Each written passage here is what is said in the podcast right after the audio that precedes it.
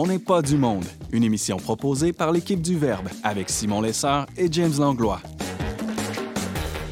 Cette semaine à l'émission, Ariane Blais-Lacombe nous explique ce qu'est la matrescence. Sylvain Aubé se questionne sur certaines pratiques de la DPJ et Isabelle Gagnon s'inquiète de la santé mentale de nos ados. Bref, on n'est pas du monde.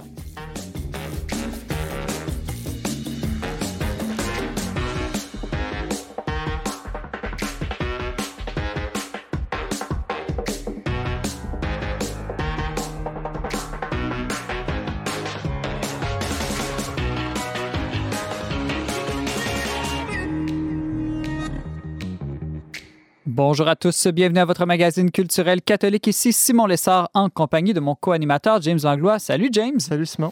Alors, euh, cette semaine, il y a beaucoup de, de journées thématiques. Euh, je sais que tu aimes beaucoup les journées thématiques, James. Euh, la journée mondiale de la tolérance, la journée mondiale de la philosophie, la journée mondiale de l'industrialisation de l'Afrique, la journée mondiale de la télévision et ma préférée, la journée mondiale des toilettes. Est-ce qu'il y en a une qui te plaît plus dans tout ça? Mais là, déjà, tu te gourres en partant parce que je déteste les journées thématiques. Euh, mais euh, spontanément, si j'y allais avec quelque chose que j'aime, ben, j'aime pas beaucoup la tolérance. Fait que je vais aller avec la philosophie. T'es très intolérant. C'est ça. non, ben, je dirais Journée mondiale de la philosophie, je savais même pas qu'il y en avait une. C'est quand même intéressant. Très intéressant. C'est le 19 novembre et c'est le même jour que la Journée mondiale des toilettes. Alors, je ne sais pas s'il y a un lien entre les Ouais, deux ben, c'est ça que je m'en allais dire. Peut-être parce que c'est le lieu idéal où euh, relire ces classiques Mm. de philosophie. Ouais. James, si les auditeurs souhaitent nous joindre, comment peuvent-ils le faire? D'abord, info at, euh, non, onpdm arrobas, le trait d'union verbe.com par la messagerie de nos réseaux sociaux. Puis par téléphone, si jamais vous voulez parler à notre euh, adjointe administrative Florence euh, à l'accueil, c'est le 88 908 34 38. Merci, James. Restez avec nous dans un instant. Nous allons découvrir ensemble ce qu'est la matrescence.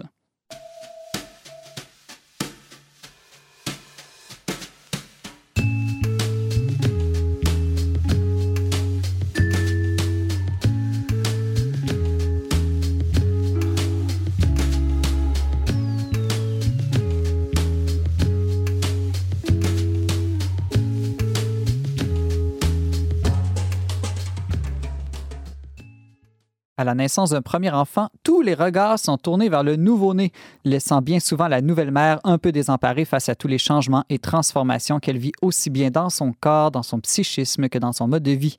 Depuis quelques années, le terme de matrescence est apparu pour décrire tous ces bouleversements qui accompagnent la naissance d'une mère. Pour nous expliquer ce qu'est la matrescence, notre chroniqueuse Ariane Blais-Lacombe, qui sera maman pour la troisième fois bientôt, est avec nous. Bonjour Ariane. Bonjour Simon. Alors, euh, Ariane, euh, peux-tu nous, nous mettre en contexte? Qu'est-ce que c'est que cette chose-là bizarre qu'on appelle la matrescence? C'est un mot un peu étrange, non? Oui, c'est un mot qu'on n'entend pas tellement souvent. C'est euh, un néologisme qui a été inventé dans les années 70 en fusionnant ensemble les mots maternité et adolescence. Donc, l'idée était de trouver un terme pour le passage que les femmes vivent au moment où elles deviennent mères. Un peu comme l'adolescence et le passage de l'enfance à l'âge adulte. La matrescence, c'est le passage de femme à maman. Et là, j'imagine qu'un peu comme dans l'adolescence, c'est qu'il y a plusieurs transformations qui se vivent autant au niveau corporel, hormonal ou euh, euh, social quand on devient mère. Exactement. Donc, euh, le- l'adolescence et le fait de devenir mère ont plusieurs points en commun, euh, ce qui n'est pas non plus euh, une volonté d'infantiliser les mères. J'en parlais tantôt avec mon mari, puis il a dit, coudon, c'est pas une manière de prendre les enfants, les mères pour des, des ados, tout ça, c'est un peu insultant. Puis j'ai dit non, en fait, parce que on a une certaine compréhension par rapport à l'adolescence, par rapport aux changements qui se vivent, certaines attentes, parce qu'on sait que quand on devient adolescent, il y a toutes sortes de transformations dans notre corps, on a des gros changements hormonaux, c'est une période de grands bouleversements émotionnels. Puis, passer d'enfant à adulte, c'est devoir assumer un nouveau rôle dans la société. Donc, quand on est en présence d'un adolescent qui euh, est fâché, qui, qui a une humeur un peu désagréable, etc., bien, on se dit, ah, c'est vrai que c'est une période difficile, puis on est compréhensif. Tandis que quand on regarde les nouvelles mères qui, elles aussi, vivent des transformations de leur corps absolument phénoménales, euh, des montagnes russes hormonales aussi, ont beaucoup de bouleversements émotionnels et doivent assumer un nouveau rôle dans la société, on n'a pas le même genre de compréhension par rapport à leur situation qui est vraiment particulière. Puis donc, en un sens, pour moi, il y a tous ces points communs-là entre l'adolescence et le fait de devenir mère, mais ce qui est le plus intéressant, c'est en fait le regard que la société pose par rapport à ces transformations-là. Et c'est pour ça qu'on avait besoin d'un terme pour qualifier le fait de devenir mère, pour qu'on arrive à mettre le doigt sur ce qui se passe, puis à mieux le comprendre, puis que les femmes arrivent à mieux le vivre aussi. Est-ce que ça, c'est juste pour les mères ou il existe la patrescence?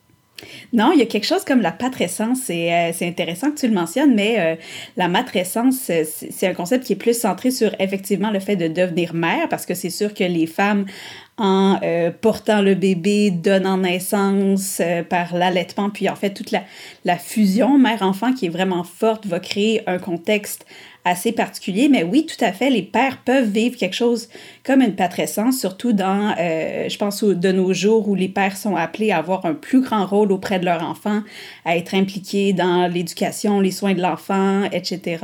Donc oui, les pères peuvent aussi vivre une patrescence, de même que les parents adoptifs. Donc, euh, je parlais de bouleversements émotionnels, de nouveaux rôles dans la société, même les changements hormonaux. On sait que euh, une des hormones les plus fortes au moment de l'accueil d'un nouvel, enfant, c'est l'oxytocine, l'hormone de l'amour. Puis ça, ben, c'est vraiment tout l'entourage du bébé qui va le vivre à différents degrés, évidemment, mais ça ne laisse personne exempt l'arrivée d'un petit humain. Oui, c'est vrai, je lisais là-dessus que la mère, elle, le développe plus naturellement, l'ocytocine, mais que le père aussi. Par contre, lui, ça lui demandait vraiment l'effort, le, geste, s'il entretenait une relation avec le, bébé, ben, qu'il allait développer aussi ces hormones-là. C'est vraiment intéressant. Exactement, mais il faut dire que euh, les humains, on est quand même bien faits, on est des, belles créations, puis les petits humains, les nouveau-nés sont tellement, euh, tellement vulnérables et pourtant c'est des êtres qui sont déjà tellement sociaux. Euh, on a découvert là avec les sciences toutes sortes de choses, toutes sortes de réflexions pour vraiment être capable de créer du lien avec mm. les, les adultes parce que leur survie en dépend.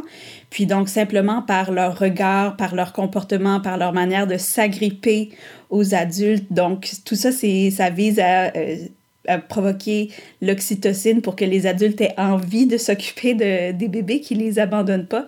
Puis donc ah. ça, ça peut être vécu euh, autant par les pères, là, de plus en plus dans les, les, hôpitaux, les lieux de naissance, on encourage le pot à pot.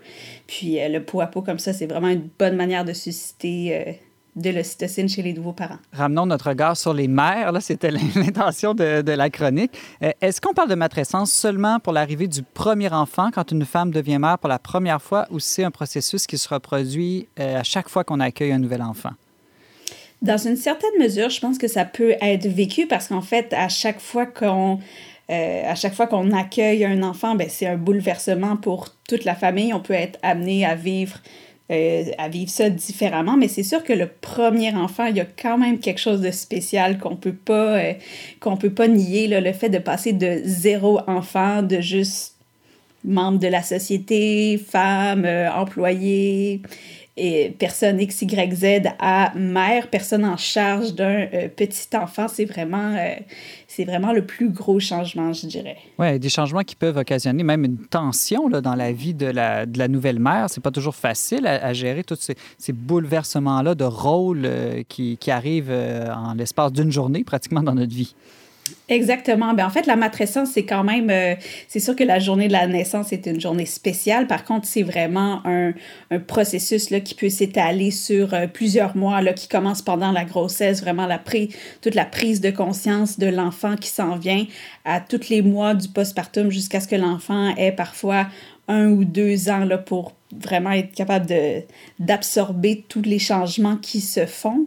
Puis, en fait, moi, quelque chose que je trouve vraiment intéressant par rapport à la matrescence, justement, c'est que c'est quand on le voit comme une période de transformation, qu'on a un terme comparable à l'adolescence, ça vient un peu enlever euh, le côté pathologique qu'on donne parfois mm-hmm. au postpartum, euh, à la condition des femmes quand elles deviennent mères, tout ça. Donc, on sait que tout ce qui est grossesse, accouchement, etc., c'est déjà très médicalisé de nos jours dans nos sociétés. Puis donc, dès qu'une femme va exprimer euh, des doutes, des tensions, des questions, euh, parfois une certaine tristesse, une certaine nostalgie qu'elle vit, ben on va penser euh, au baby blues, on va penser à la dépression postpartum, on va peut-être penser au burn-out parental dont j'ai parlé récemment.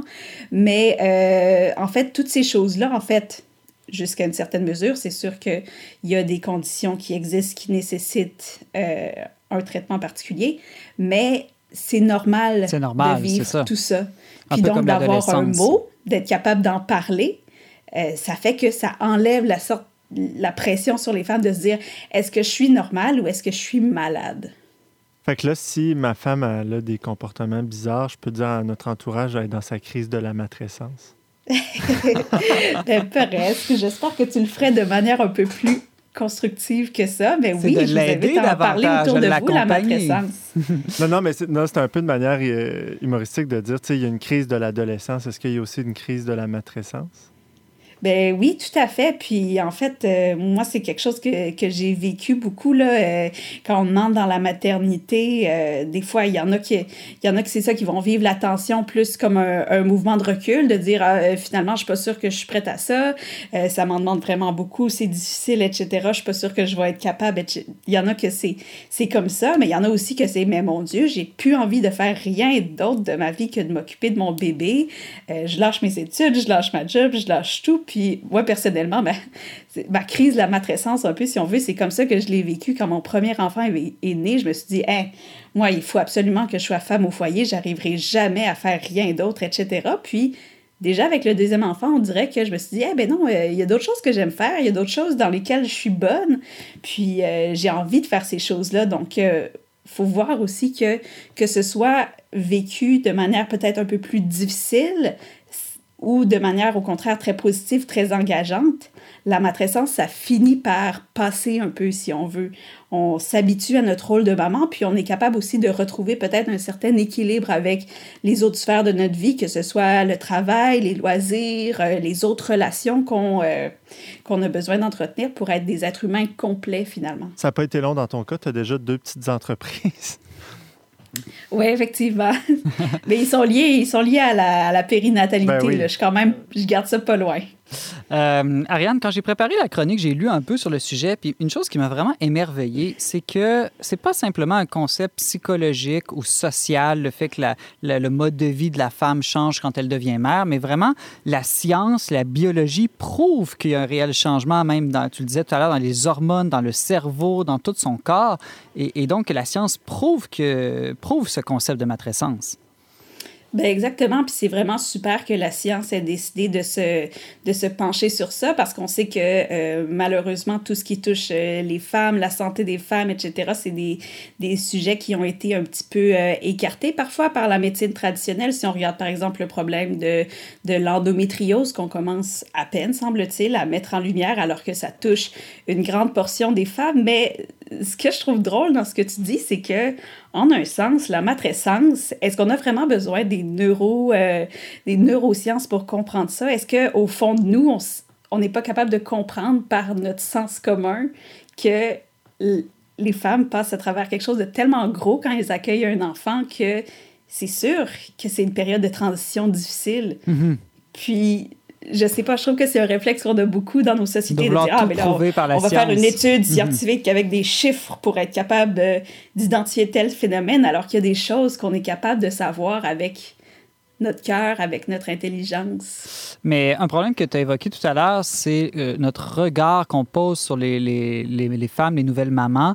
Euh, souvent, quand la femme est enceinte, tous les regards sont tournés vers la femme. On veut la protéger, la chérir. Mais dès que l'enfant arrive, c'est comme si on, on oublie de regarder la nouvelle maman et là, toute l'attention est tournée vers les enfants. Est-ce que le fait de parler de matrescence, euh, c'est pas une manière aussi de dire attention, il faut continuer à regarder la femme après l'accouchement? Ben oui, ça c'est sûr, là, vraiment. Euh, c'est sûr, là. Puis en fait, ça se comprend, là. Je veux dire, un petit bébé qui arrive, premièrement, il est mignon, c'est incroyable. Puis euh, tout, le regard de la famille lui-même est porté vers ce nouvel enfant-là. Les deux parents le regardent, les frères et sœurs. Donc, euh, quand on est dans l'entourage de la nouvelle maman, c'est sûr qu'on va avoir le réflexe de nous aussi s'intéresser au nouveau-né, mais c'est vrai qu'il faut continuer de s'occuper de la maman, de lui demander qu'est-ce que je peux faire pour t'aider, euh, puis euh, est-ce que ça va, comment tu te sens, etc. Puis donc d'être présent pour les mères en tant que, que femmes, en tant qu'être humain elles-mêmes. Puis ben, c'est quelque chose que je constate aussi, je trouve, quand on, on regarde, euh, il y a beaucoup, de, par exemple, de préparation à la naissance. C'est quand on est enceinte, on, on va beaucoup regarder, tu ah, on suit la grossesse, bébé rendu à combien de semaines. On a des cours de préparation à la naissance, mais on a très peu de préparation au postnatal, alors que c'est tellement, mais tellement important, peut-être même encore plus, parce que euh, l'accouchement, ça dure, euh, ça dure un jour, des fois. Il y en a que ça dure deux, trois jours. Je ne le souhaite pas à personne, mais ça peut arriver. Mais reste que le postnatal, ça s'étale sur des semaines, des mois, puis si on n'est pas bien préparé à ça, ben c'est sûr que ça peut rendre la transition d'autant plus difficile. D'ailleurs, après l'accouchement, souvent les gens arrivent avec des cadeaux pour les, le bébé, mais au contraire, c'est suggestion aux auditeurs, faites des cadeaux à la maman. Mhm. ah oui, laissez faire les petits pyjamas ou les toutous, on n'en a pas de besoin. Ce qu'on veut, c'est euh, des bons, des bons repas chauds, quelqu'un qui fait mon lavage. Des massages. Euh, euh, Exactement. Ben, il y a des services vraiment super offerts par euh, des doulas qui sont les accompagnantes à la naissance. Donc, leurs services sont bien connus pour ça, mais il y en a aussi beaucoup qui offrent des services de, euh, de doula postnatal, en fait, qui vont venir aider euh, la mère, la nouvelle famille, puis qui font vraiment ce dont on a besoin. Donc, ils peuvent s'occuper des autres enfants, ils peuvent tenir le bébé le temps que la maman prenne un bon bain chaud, ils peuvent préparer de la nourriture, faire du ménage, etc. Donc, c'est vraiment euh, un service professionnel qui vient pallier un peu le manque de soutien qu'on a parfois dans nos sociétés modernes. Il hmm, faut chouchouter les jeunes mamans. Ariane Blais-Lacombe, tu nous faisais découvrir ce qu'est la matrescence, ce concept euh, qui explique les transformations psychiques, physiques, sociales qui entourent la naissance d'une mère. J'espère que ça va permettre aux nouvelles mamans de mieux, de mieux se connaître et aux nouveaux papas de mieux comprendre ce qui se passe dans la vie de leur épouse. Merci beaucoup, Ariane. Ça fait plaisir, Simon. À bientôt.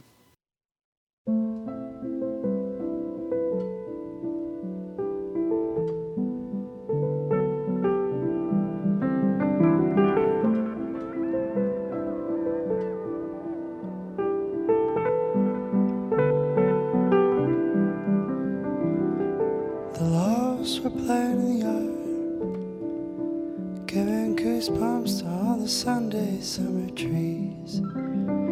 Our hands were tangled in the weeds, moving so softly nobody can see. Against your morning skin, while it's shy like two young lovers walking by. There's a soft, strange kind of awe giving company to all the lonely hearts.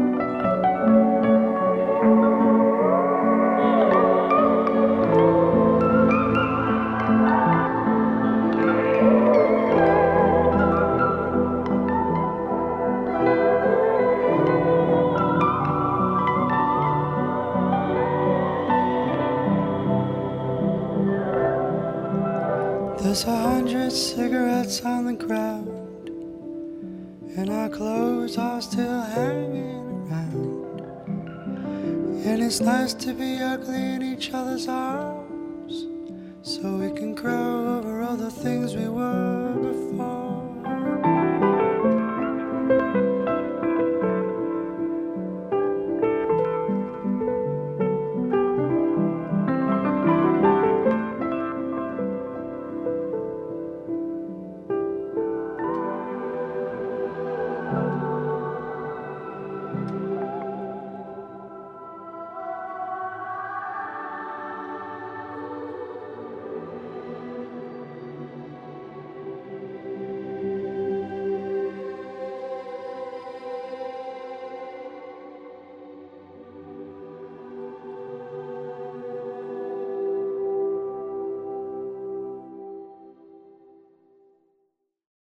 Vous écoutez On n'est pas du monde avec Simon Lessard au micro. On vient d'entendre Lost With You du Québécois Patrick Watson, chanson sortie avec son clip vidéo le 30 octobre dernier.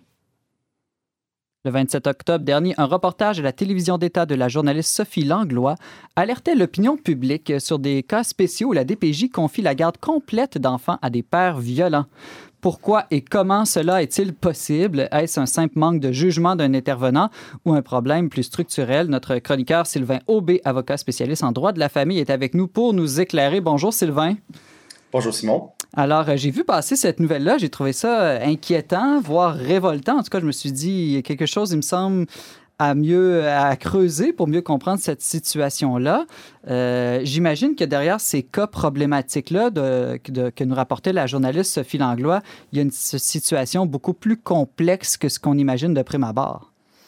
Effectivement. Donc, il y a un vrai problème.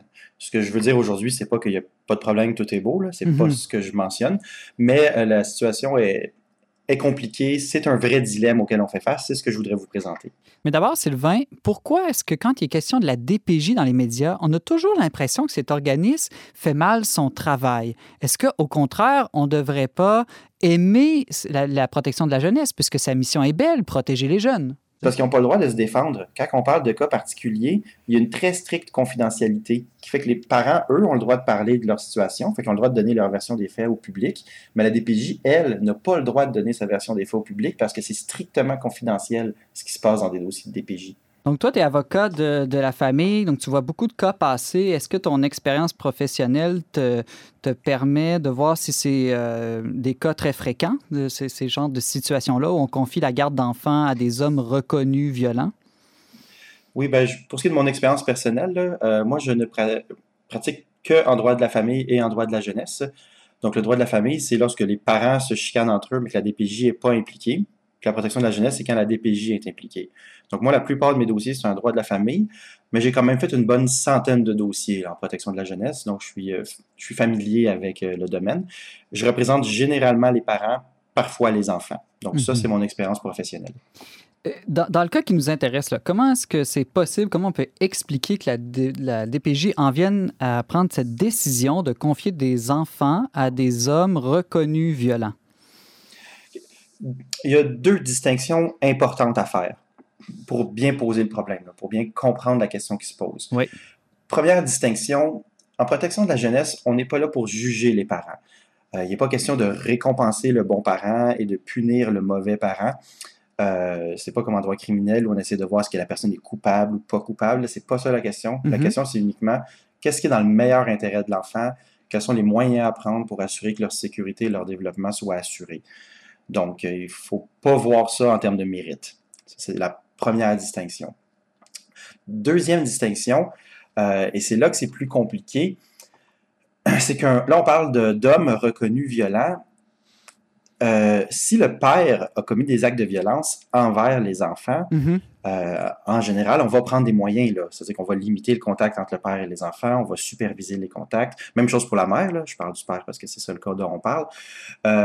donc, s'il y a eu un acte de violence avéré envers les enfants, euh, il y aura en temps normal, dans presque tous les cas, des mesures qui vont être prises pour bien protéger les enfants.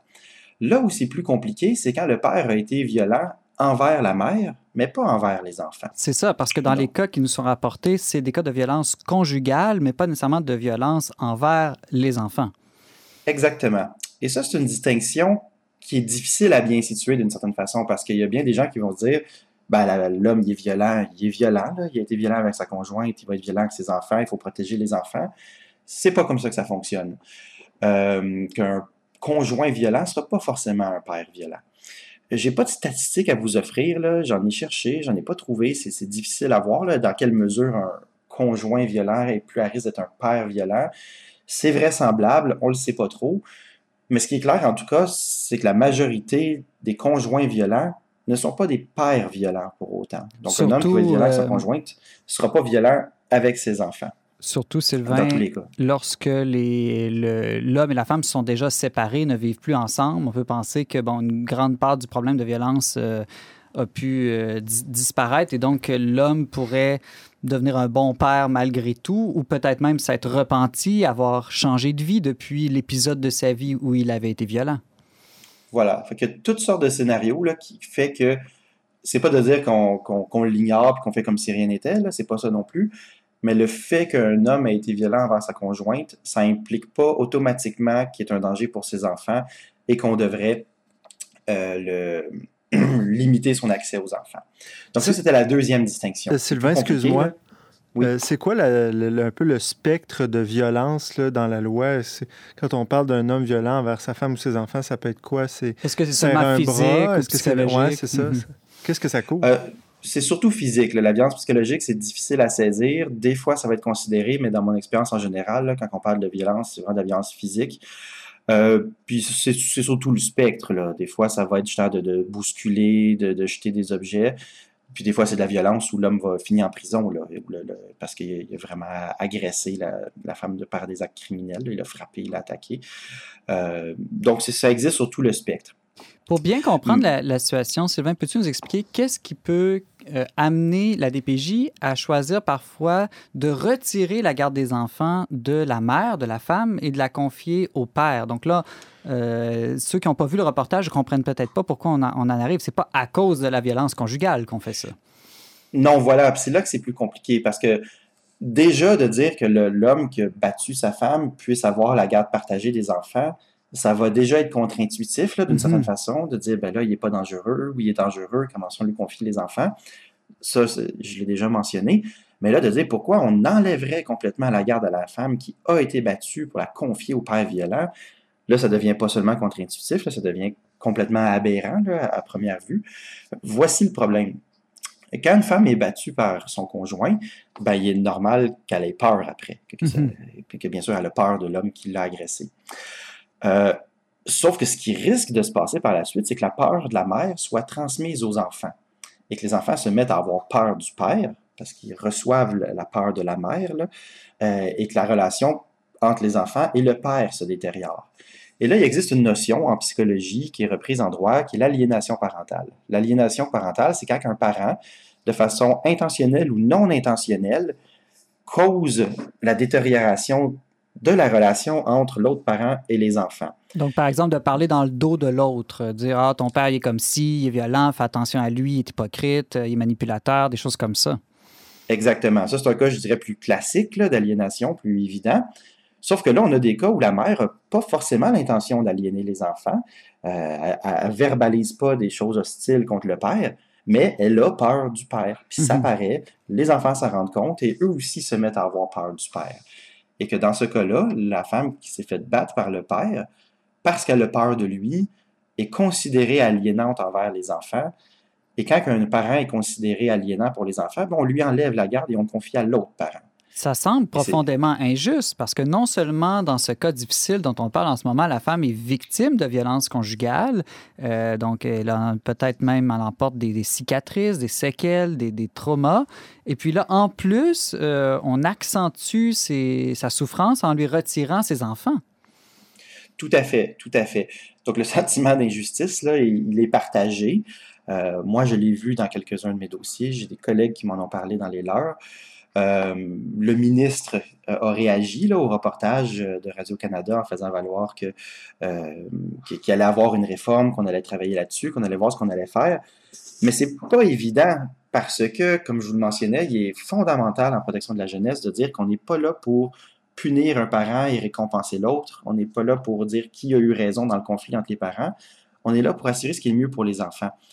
Et dans les cas comme ceux dont on parle, c'est qu'on va dire, ben, le père, lui, il n'empêche pas la relation entre les enfants et la mère, puis il n'est pas dangereux pour les enfants, alors que la mère, elle empêche la relation entre les enfants et le père.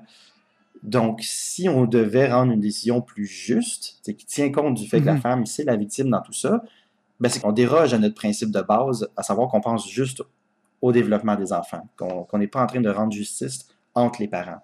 Est-ce que tu vois, Sylvain, une manière de résoudre euh, ce dilemme-là ou ça te semble impossible qu'il faut choisir ou bien le bien de l'enfant ou bien la justice envers les parents?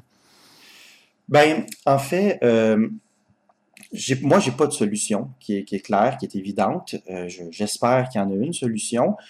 L'approche qui a été suggérée généralement par les groupes de défense des femmes, ou les, gens qui sont sensibles, qui, qui, défendent leur cause, ça serait de considérer que lorsque la peur d'une mère est transmise aux enfants, c'est euh, c'est une conséquence de la violence du père, au fond. C'est normal.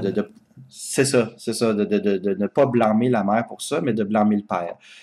Euh, sauf que ça, encore une fois, d'un point de vue juridique, ça peut sembler intuitif là, dans l'abstrait comme ça, mais d'un point de vue juridique, c'est pas comme ça que, que la question est appréhendée.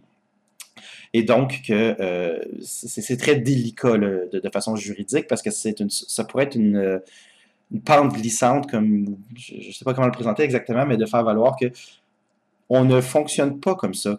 Constamment devant les tribunaux, les parents vont se, se plaindre de dire ben moi j'ai tellement plus fait pour les enfants, je mérite tellement mieux plus les enfants que l'autre parent, et qu'on leur répond oui, mais c'est pas ça qui est le mieux pour les enfants de vous don- donner les enfants parce que vous avez été meilleur que l'autre parent.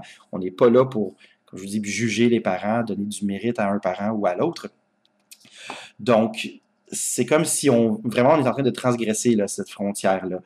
Alors, non, c'est ça, je, je ne connais pas de, de, de frontière, de, de solution, je veux dire, qui, qui serait évidente, là, qui, euh, qui ne brouillerait pas ce principe-là qui est très clair, qui est fondamental en- en- dans la protection de la jeunesse. Mais en même temps, le- comme ça, a été ta réaction spontanée, Simon, là, de dire c'est injuste. Là, puis Mhm. je dis, on a tous euh, cette euh, réaction-là quand réaction, on voit des oui, comme ça. James aussi. Langlois, est-ce que tu as une solution, toi, à ce dile- dilemme-là? Non, mais j'imagine, Sylvain, aussi que d'autre part, on a vérifié que le père, lui, n'aliénait pas les enfants dans ça, parce qu'il pourrait aliéner les enfants d'une autre manière, c'est-à-dire ben, d'une manière plus classique en, en parlant en mal de la mère ou tout ça. Oui, tout à fait. Et puis on a aussi vérifié que le père n'est pas violent envers les enfants. Mhm. Euh, je, je- je- je le présumais là, dans ce que j'énumérais, euh, parce que si un homme qui a été violent envers sa conjointe, par ailleurs, est de façon générale impulsif ou violent et qui a, qui a déjà brutalisé les enfants, bien là, bien sûr, on, on va le surveiller, on va limiter ses accès aux enfants, on va protéger les enfants. Je me demande aussi jusqu'à quel point on a évalué l'impact que peut avoir sur un enfant le fait de provoquer une situation d'injustice envers les parents. C'est comme si on lui donne inconsciemment cet exemple que dans, dans la vie, dans le fond, un homme pourrait être violent et puis finalement s'en sortir assez bien, finalement, même être avantagé par rapport à sa victime. Euh, c'est, il me semble que ça, c'est un certain impact euh, sur le long terme qu'on aura sur, les enfants. Mhm. Oui, mais ça, ça vaut pour la violence comme pour tout le reste.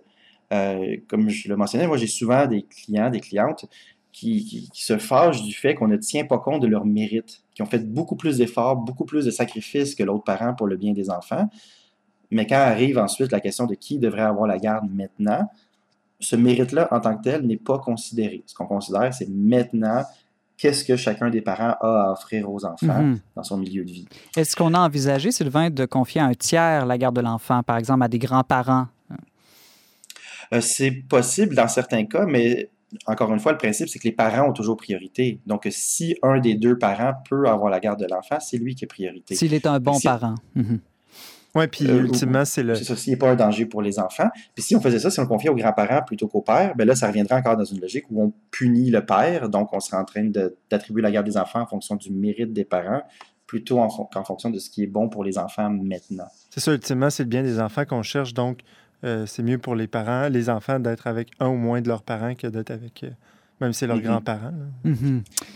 Donc, je dois dire que c'est souvent le cas dans mon travail. là. C'est tragique là, que il n'y a, que des mauvaises solutions, puis on cherche la moins mauvaise. Euh, moi, je, je- je pense là, qu'il y, a quelque chose à modifier ici, qu'il faut fonctionner autrement. Là. Ça n'a pas de sens que des femmes qui ont subi de la violence de leur conjoint, en plus, perdent la garde de leurs enfants parce qu'elles ont peur de, leur, de ce conjoint-là. Euh, ça, ça crée scandale. D'ailleurs, c'était toutes les réactions là, à l'article de Radio-Canada. Les gens ils disaient, ben voyons donc, ça n'a pas de bon sens. Comment ça, ça fonctionne comme ça? Euh, donc voilà, Fait que ce que je voulais mentionner, c'est que ce sentiment-là de scandale, il est, je pense, partagé par partagé. la plupart des intervenants. Mais voilà, pour les raisons que je mentionnais, là, la, la- la distinction qu'il y a entre le mérite des parents et ce qui est le bien de l'enfant à un moment donné, puis que ce principe-là, comme je dis, il est fondamental parce que si on y déroge, ça brouillerait complètement l'objectif de la loi sur la protection de la jeunesse. Il est difficile de sortir de ce type de problème-là. C'est aussi d'insister sur le fait que c'est pas des parents, c'est pas des pères qui ont été violents envers leurs enfants. Je pense qu'il y a des gens qui avaient aussi mal compris là, cette Mhm. nouvelle-là, qui pensaient que le père était reconnu violent, qu'on savait qu'il battait les enfants, puis qu'on lui avait quand même donné la garde des enfants. C'est pas ça, là. C'était des cas où le père avait été violent envers la conjointe, mais qu'il n'y avait pas de preuve à l'effet qu'il qu pouvait être violent envers les enfants. Situation fort complexe et difficile. Sylvain Roubaix, tu revenais là sur ces cas où la DPJ décide de confier la garde complète d'enfants à des hommes reconnus violents euh, envers leurs conjointes et non envers les enfants. Merci beaucoup, Sylvain, pour tes éclairages sur cette situation, ma foi, très compliquée. Merci, Simon. Bonne à journée. À bientôt. Tu peux pas tu ne peux pas comprendre. Ma vie est une légende,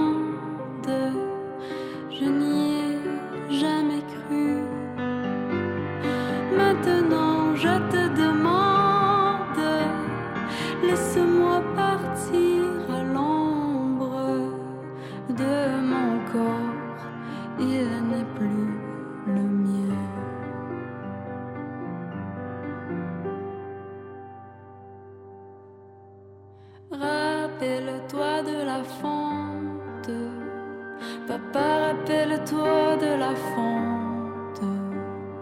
Le printemps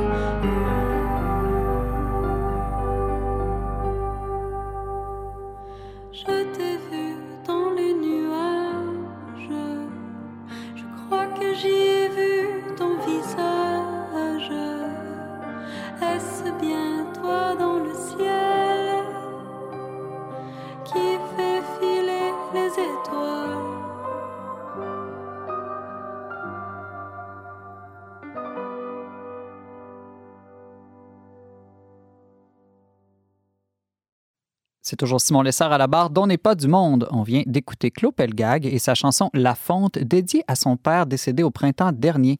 C'est la chanson la plus dépouillée de son album Notre-Dame des Sept Douleurs, sorti en juin 2020. Dans la foulée de la tragédie du 31 octobre dernier à Québec, le gouvernement provincial a avoué que la santé mentale était le parent pauvre de notre système de santé publique. Chez les jeunes particulièrement, on observe une augmentation importante de la détresse psychologique et émotionnelle depuis au moins une décennie. Et la situation s'aggrave rapidement avec les mesures de distanciation et d'isolement imposées à cause de la COVID. Une épidémie de dépression et d'anxiété est-elle en train de rendre malade toute une génération? Notre chroniqueuse Isabelle Gagnon s'inquiète de la détresse psychologique des jeunes du Québec et est avec nous euh, pour nous alerter. Salut Isabelle. Salut Simon. Euh, Qu'est-ce qui a attiré ton attention là, dans, dans l'actualité pour euh, nous parler de ce sujet-là aujourd'hui? Bien, malgré les, les, les, événements tragiques du 31 octobre, en fait, c'est pas ces événements-là qui m'ont qui m'ont donné l'idée. C'est pour dire à quel point c'est un sujet qui est euh, qui est partout puis mm -hmm. qui est très important. C'est-à-dire que, on, comme on sait, c'était un jeune homme de 24 ans, donc c'est exactement de cette tranche d'âge dont je veux parler, qui est aussi ma tranche d'âge. J'ai moi-même 24 ans. -hmm. Puis euh, l'idée qui m'est venue d'abord parce que Catherine Dorion a publié un témoignage d'un jeune homme de 25 ans qui s'appelle Vincent Bois. Un témoignage assez. Euh, je l'ai lu, ça m'avait vraiment, vraiment touché quand je l'ai lu aussi. Mm.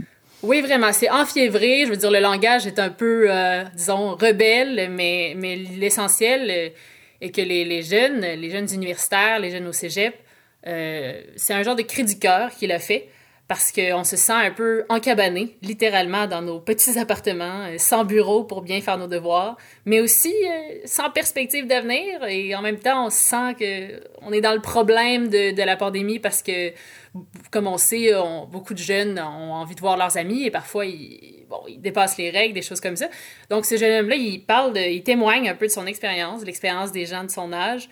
Puis moi, ça m'a beaucoup rejoint, puis je l'ai envoyé à plusieurs de mes amis, puis tous sans exception, euh, ont trouvé que ça faisait du bien de lire un texte comme ça qui, qui mettait les mots sur, euh, sur l'expérience des jeunes. Oui, qui mettait vraiment les mots oui, sur ce que plusieurs personnes vivent en ce moment. Mais bon, ça, c'est le témoignage d'un jeune. Cet autre jeune de 24 ans qui a commis des meurtres à Québec euh, dernièrement, c'est un autre cas unique, si on peut dire. Et donc, ma question, c'est est-ce que c'est seulement une impression parce que les médias en parlent, parce qu'on est peut-être plus sensibilisé à cet enjeu-là, ou est-ce que vraiment on a des chiffres qui prouvent qu'il y a une augmentation réelle des troubles de santé mentale chez les jeunes? C'est une excellente question. C'est vrai qu'on peut s'imaginer, en plus, on pourrait dire toutes les générations ont eu des difficultés, c'est une période difficile pour tout le monde. Euh, les jeunes sont résilients aussi, donc euh, toutes sortes d'arguments qui, qui, qui, nous indiquent peut-être qu'on exagère. Mais en fait, euh, il y a plusieurs statistiques qui montrent depuis plusieurs années, depuis une dizaine d'années, qu'il y, y, a des changements progressifs dans la santé mentale des jeunes, mais il y a aussi des changements liés à la pandémie directement. Donc, je vais un peu passé à travers, à travers ces, ces, ces chiffres-là. Mm-hmm. euh, oui, attends, juste un mot sur l'histoire des, des, meurtres de Québec récemment. Là. Euh, on ne sait pas trop encore si c'est vraiment un problème de santé mentale. Hein. Puis il y a des psychologues qui ont pris la parole pour dire euh, faisons attention avant de faire le lien entre violence et santé mentale, parce que c'est pas vrai que toutes les personnes qui ont un problème de santé mentale euh, commettent des actes de violence comme ça. Donc, faut, faut juste faire attention là, de, de, faire cette association-là. Mm-hmm. Absolument, absolument. En fait, euh, je me prononce pas trop sur les événements du 31 octobre, euh, personnellement, euh, donc euh, peut-être que c'est un, une bonne annonce à faire euh, à ce moment-ci. Mm. je, je, je n'ai pas du tout d'informations sur la santé de ce jeune homme-là ou ni sur ses intentions. Donc, prenez pas je pense pas qu'on on devrait prendre ce que je dis comme un cadre pour analyser ce, cet événement-là. Merci, James. Mm -hmm. Très bon Mais allons-y, Isabelle, avec quelques statistiques là, qui montrent qu'il y a une hausse de, des cas de, de, problèmes de santé mentale chez les jeunes. Oui, donc, euh, le, premièrement, le, le, le, suicide est la deuxième cause de décès la plus importante euh, chez les 15 à 24 ans au, au Canada. Puis, euh, au, pour le Québec, c'est encore pire. Fait que parmi les, parmi euh, les pays industrialisés, le Canada se classe troisième dans, dans, avec le, en termes de plus haut taux de suicide. Le Québec, s'il était un pays indépendant, aurait euh, un classement encore plus élevé. Donc ça, c'est quand même, ça dit déjà beaucoup. Au niveau de la détresse psychologique, est-ce qu'on euh, a des chiffres qui montrent que les jeunes seraient davantage en détresse aujourd'hui? Oui, donc pour commencer avec les adolescents, euh, la détresse psychologique déclarée élevée se place à 29% en 2016 et en 2017, donc les recherches les plus récentes sur la question. Et en 2010, c'était 21 Fait que c'est une augmentation de 8% en seulement 6 ans. C'est mm -hmm. énorme. Mm -hmm. Au niveau de l'anxiété généralisée également, ça a presque doublé. Donc, ça a passé de 8,6 en 2010 à 17,6 des jeunes qui déclarent avoir, un taux de, avoir de l'anxiété généralisée. Donc, encore une fois, euh, une immense transformation. Donc, il euh, faut considérer que si c'était quelque chose, si c'était une tendance qui se maintenait, ça deviendrait drastique très rapidement. Mm -hmm. Bon, c'est pas comme ça que ça fonctionne en général les statistiques, mais c'est pour donner une idée de vraiment en peu de temps, là, ça a augmenté beaucoup. Ensuite, Et... le devoir, euh, euh, disons, euh, rapporté en 2017, donc c'est une étude un peu précédente. Fait que là, on passe, on va un petit peu plus loin que les 15 à 24 ans, donc un groupe euh, dont je veux parler un petit peu plus davantage, un petit peu plus, 11% d'eux déclarent avoir souffert de dépression au cours de leur vie et 7 avaient déclaré en avoir souffert dans les 12 derniers mois précédents à l'enquête. Ça, c'était en 2012. Puis ça, ça s'oppose aux statistiques concernant les adultes plus vieux, ce qui était 5 seulement des gens rapportés avoir souffert de dépression mmh. et Donc 2 dans les 12 derniers mois. Mmh. Mmh. Et ces données excluent les jeunes adultes vivant sur des réserves autochtones. Puis on sait que ce pas des données négligeables. Souvent, euh, ils connaissent beaucoup de problèmes de santé mentale à cause du traitement qu'ils ont, subi, puis, euh, puis de, certaines conditions de vie, puis le manque de soins. Donc ça aussi, si on considérait ça, ce serait encore plus grave. Est-ce qu'on sait, Isabelle Gagnon, si l'apparition, il y a environ une décennie, des réseaux sociaux, des téléphones intelligents, et cause euh, d'une manière l'augmentation des troubles de santé mentale chez les jeunes? J'ai l'impression que ça pourrait être pertinent. Dans les études que j'ai vues, donc j'ai nommé précédemment, c'est pas spécifié que les réseaux sociaux seraient la cause. Ceci dit, d'autres recherches portant sur les réseaux sociaux indiquent que les utilisateurs intensifs de médias sociaux sont presque trois fois plus susceptibles de souffrir de dépression que les utilisateurs occasionnels. Une autre étude encore montre que les, les gens qui utilisent leur, leurs appareils électroniques et les réseaux sociaux plus de deux heures par jour déclarent être insatisfaits de leur vie ou euh, ou être neutre ou avoir un avis neutre. Donc, c'est quand même c'est beaucoup. C'est-à-dire qu'il y a une corrélation qui, qui, devient de plus en plus apparente, puis il y a beaucoup de recherches qui se fait sur la question. Fait que ça, c'était 2016, ces informations-là. Euh, juste pour spécifier, euh, en général, pour les études en santé mentale, c'est des, des, études qui prennent du temps, donc on n'aura pas les données d'hier. Mais pour ce qui est de la pandémie, on a des informations un peu plus à jour, étant donné qu'il y a des sondages qui se font dans les derniers mois. Et là, les résultats sont vraiment drastiques. Ben oui, c'est là que j'allais te demander. La pandémie, certainement, a un effet explosif. Euh, on en entend parler dans les médias tous les jours sur les problèmes de santé mentale. Oui. Le devoir euh, rapporté en octobre, donc 7 octobre, le 21, une étude qui a été publiée le 21 octobre, que 46% des Montréalais âgés entre 18 et 24 ans affirment avoir des symptômes de troubles d'anxiété ou de dépression majeure. Presque une personne sur deux, là c'est presque une personne sur deux. Ailleurs au Québec, c'est autour de 30 Puis, euh, c'est-à-dire que, puis, puis dans ces statistiques-là, ils nomment aussi euh, les pertes financières dans, la, dans le foyer familial étant présentes chez le quart des foyers montréalais. Puis donc, ça, ça peut avoir un impact aussi sur, sur le stress. J'ai parlé des réseaux sociaux, mais il y a une panoplie d'autres facteurs qui entrent en compte en temps de pandémie, ça c'est certain. Toi, James, euh, tu es encore un jeune. Est-ce que tu as l'impression que la pandémie, euh, la pandémie t'affecte dans ta santé mentale? Euh, non, pas du tout. Non. dans ton entourage, est-ce que tu observes ça? Peut-être, peut-être, oui, certaines personnes, peut-être les personnes qui sont plus seules. mais moi, je trouve qu'il faut faire attention avec ça parce qu'il y a toujours l'idée de commencer à, s'étiqueter et à, se catégoriser, de dire Oh, attention, je suis malade. Mhm. Puis je suis dépressif, je suis anxieux. Et pourquoi ne pas regarder aussi la situation puis se dire, ben c'est normal d'être dans cette situation-là, dans le contexte? Je veux dire, on vit des temps difficiles, c'est normal de se sentir euh, dépassé, de sentir... Euh, donc, je dis, faisons attention de, se, de s'étiqueter puis de se diagnostiquer des maladies mentales. Mhm. Mm. C'est certain. Je pense que le texte de Vincent Bois euh, intervient bien à ce moment-ci parce que il présente un témoignage peut-être plus situé dans le temps et dans l'espace, puis euh, quelque chose qui, qui, donne plus un sens que c'est, que c'est temporaire. Mais il formule quand même des critiques intéressantes euh, sur le discours public qui concerne les jeunes. Parce qu'il dit notamment, on dit, on, on se fait dire qu'on peut faire partie de la solution, mais en fait, c'est une façon subtile et détournée de, nous, de dire à notre génération, on est le problème. Mm-hmm. Vous êtes le problème. Puis je pense que ça aussi, c'est, ça pèse très lourd sur la conscience des, des jeunes parce qu'ils s'imaginent que le gouvernement et, la société pensent qu'ils veulent euh, tuer leurs grands-parents à force de, d'irresponsabilité. Mais en fait, euh, je pense qu'il y a, il y a aussi une vie. Là, je veux dire, là, on, parle de, de, jeunes qui n'ont pas de famille encore, donc qui vivent en appartement avec des colocataires, qui dépendent de, de, d'emplois alimentaires, qui doivent payer leurs frais, frais d'admission, euh, frais de scolarité de 2000 par session, malgré que les sessions sont en ligne. Et ils travaillent dans des espaces qui ne sont pas adaptés. Donc, il y a beaucoup de facteurs qui sont temporaires. Très stressant. Le fait qu'ils soient temporaires, ça implique pas qu'il n'y a pas de solution qui peuvent elles aussi être temporaires, mais qui, qui, qui les invitent à, à vraiment euh, faire connaître leur voix, faire connaître leur, leurs anxiétés euh, actuelle. Mm. C'est ça, parce qu'on pourrait se poser la question, pourquoi les jeunes seraient davantage affectés dans leur santé mentale que les adultes pendant ce temps de pandémie? C'est un peu tout le monde qui doit faire face à ce monde bouleversé, à toutes ces mesures euh, qui rendent notre vie plus compliquée. Pourquoi les jeunes, eux, seraient une génération plus fragile que les autres? Oui, je, je, pensais je pense pas qu'ils sont plus fragiles. Je pense que c'est juste que la société a beaucoup de problèmes qui précèdent euh, la pandémie. Je veux dire, on parle de l'environnement, on essaie de recycler, de composter, tout ça. Après ça, on parle d'emploi. Ça fait longtemps qu'on sait que les, la, notre génération a très peu de perspectives d'emploi, alors qu'on nous avait dit faites ce que vous aimez, faites ce qui vous passionne, travaillez pas dans un super C, travaillez pas dans un Tim Hortons, c'est des jobs étudiantes. Donc là, on se retrouve dans un paradigme où est-ce que on nous invite à faire des études prolongées pour avoir des vrais jobs entre guillemets, mais en fait, on n'a pas de perspective d'avenir parce qu'il n'y a pas beaucoup d'emplois dans, dans, les domaines que les étudiants euh, visent.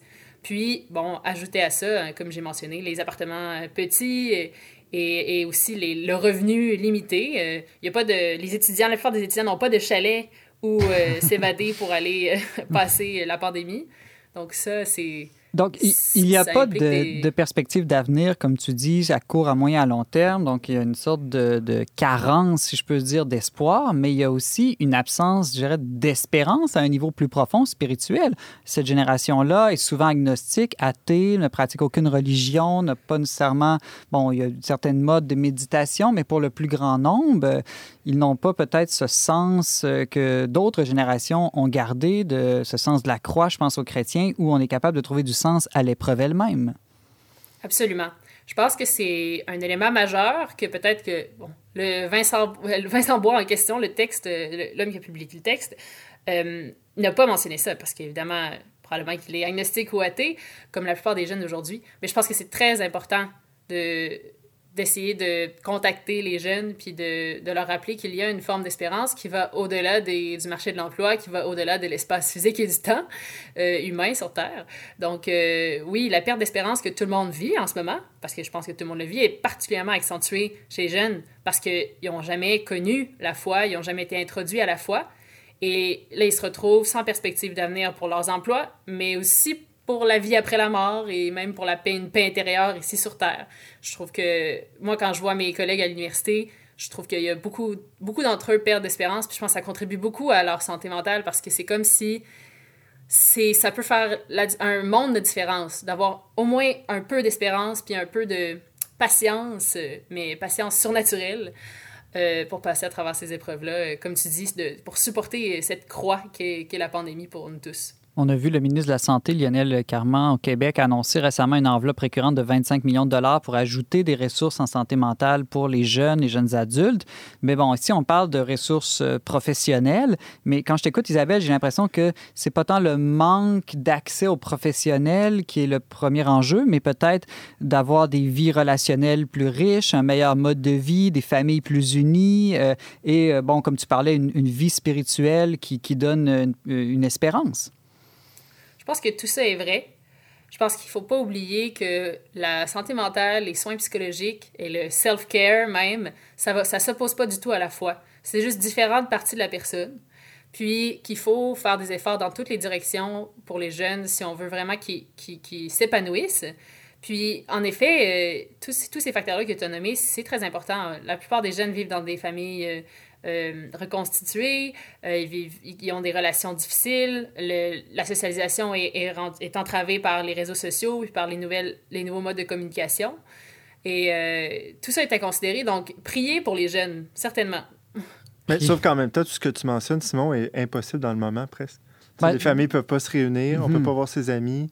Euh, donc, on fait quoi? Là? En situation de crise, on a probablement besoin de recourir à des ressources euh, spécialisées, mais... Puis, euh, même, puis même là, les ressources spécialisées, on le sait, là, tout est monopolisé dans les hôpitaux. C'est vraiment difficile d'avoir des rendez-vous. euh. Oui, si on passe de- déjà trop de temps devant les écrans, s'il faut en plus faire sa psychothérapie euh, en Zoom, euh, je ne suis pas certain que ça Ouais, va nous aider énormément. Non, je suis d'accord, James, euh, je ne dis pas que j'ai une solution facile. Je pense que la solution la plus facile, c'est d'aller prendre une marche dans le Bouddha en ce moment. Aller prendre une marche, en tout cas, certainement Avec un ami à deux enrichir, enrichir nos relations autant que, autant que la loi nous le permet en, en ce Autant moment. que faire ça tout.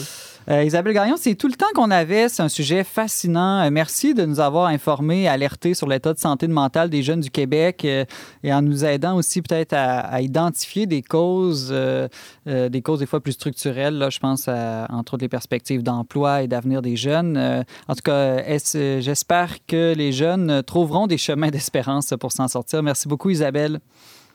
Oui, moi aussi. Merci à vous. À bientôt.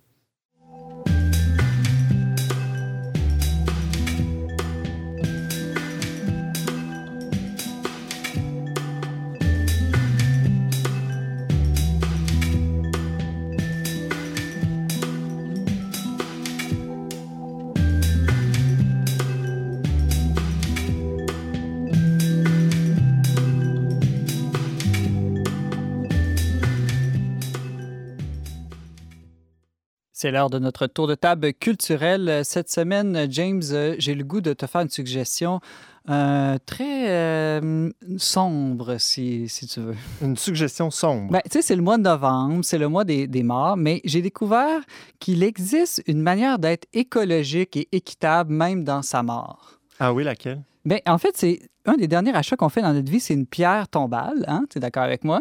Ah oui, Ben, oui. Généralement, on l'achète un peu avant de mourir, à moins qu'on laisse cet achat être fait par nos, euh, nos enfants, nos, nos proches. Ouais. Mais au Québec, il y a une, euh, une industrie euh, qui s'appelle Granit Lacroix. C'est une indu- industrie familiale qui a été fondée en 1952 à Laval et qui propose des pierres extra- extraites de blocs de granit issus de chez nous, donc du Saguenay-Lac-Saint-Jean ou de Mont-Laurier, par exemple. Et puis ensuite, ils sont complètement transformés de A à Z à leur usine de Laval, sur la coupe, le polissage, le façonnage, jusqu'à la, gravure du nom du défunt. Et puis, ils font jusqu'à 1500 monuments funéraires euh, par année. Et, euh, et donc, c'est plus écologique parce qu'on dit que le transport des pierres de granit, la plupart du temps, ça vient de pays lointains comme l'Inde ou la Chine. Et donc, euh, c'est euh, très coûteux et très coûteux à la fois en argent et en, coût en- environnemental. Et en plus, ben, ici, c'est davantage équitable. C'est un achat local, un achat bleu. Et c'est d'autant plus local que cette compagnie, Granit Lacroix, a fait les pierres tombales de grandes personnes de notre histoire décédées dans les dernières années, comme Maurice Richard, Robert Bourassa, Jean Drapeau, René Angélil, Pierre Falardeau et mon préféré, ils ont fait la pierre tombale d'un saint, le saint frère André. Ah, tu m'en apprends. Moi, je pensais spontanément que toute pierre tombale venait d'ici. C'est quand même fou euh, de faire venir ça de, de l'Inde puis de la Chine. Effectivement, plutôt étonnant. Toi, James, de ton côté, qu'est-ce que tu nous suggères euh, pour euh, dans le vaste monde de la culture cette semaine? Ben, aujourd'hui, à l'émission, vous avez entendu une chanson de Claude Pelgag. Si vous avez aimé, moi, je vous conseille son dernier album, Notre Âme des sept douleurs. Mais euh, non seulement ça, mais elle, vous savez, le milieu culturel, en temps de pandémie, cherche des moyens pour, se, pour un peu euh, promouvoir la culture. Et donc, Claude Pelgag va donner un spectacle au Palais Montcalm le 28 novembre. C'est à Québec, mais c'est pas grave parce que justement, ce qui est particulier, c'est que d'une part, ils savent même pas s'il pourrait y avoir des gens euh, à l'intérieur de la salle. Euh, tout va être rediffusé, donc c'est quand même payant. Euh, Je crois que pour rester à- sur place, si les mesures le permettent d'ici là, ça va être 40 Sinon, c'est 20 pour obtenir un billet pour pouvoir le- le- le regarder en ligne. Là, on- même, on va avoir 24 heures pour regarder le spectacle en ligne. Donc, euh, c'est une manière d'encourager euh, justement les artistes d'ici dans ce temps difficile aussi. Claude Gag que tu as reçu en entrevue euh, il y a quelques temps et on devrait lire cet article-là, j'imagine, dans les prochaines semaines ou mois. Oui, probablement dans le magazine de janvier. On a hâte de lire ça. Merci beaucoup, James. La semaine prochaine, à l'émission, Édouard Chatov nous livre son témoignage de prêtre pèlerin russe et Valérie Laflamme-Caron nous raconte son voyage peu ordinaire sur les traces de sa grand-mère. Merci beaucoup d'avoir été avec nous cette semaine. Vous pouvez en tout temps réécouter et partager cette émission en balado-diffusion. Pour tous les détails, visitez le verbe.com baroblique radio. Je remercie mon époustouflant co-animateur James Langlois et Yannick Caron à la régie, ainsi que la Fondation Lucien Labelle pour son soutien financier. On se retrouve la semaine prochaine, même heure, même antenne, pour une autre émission dont n'est pas du monde.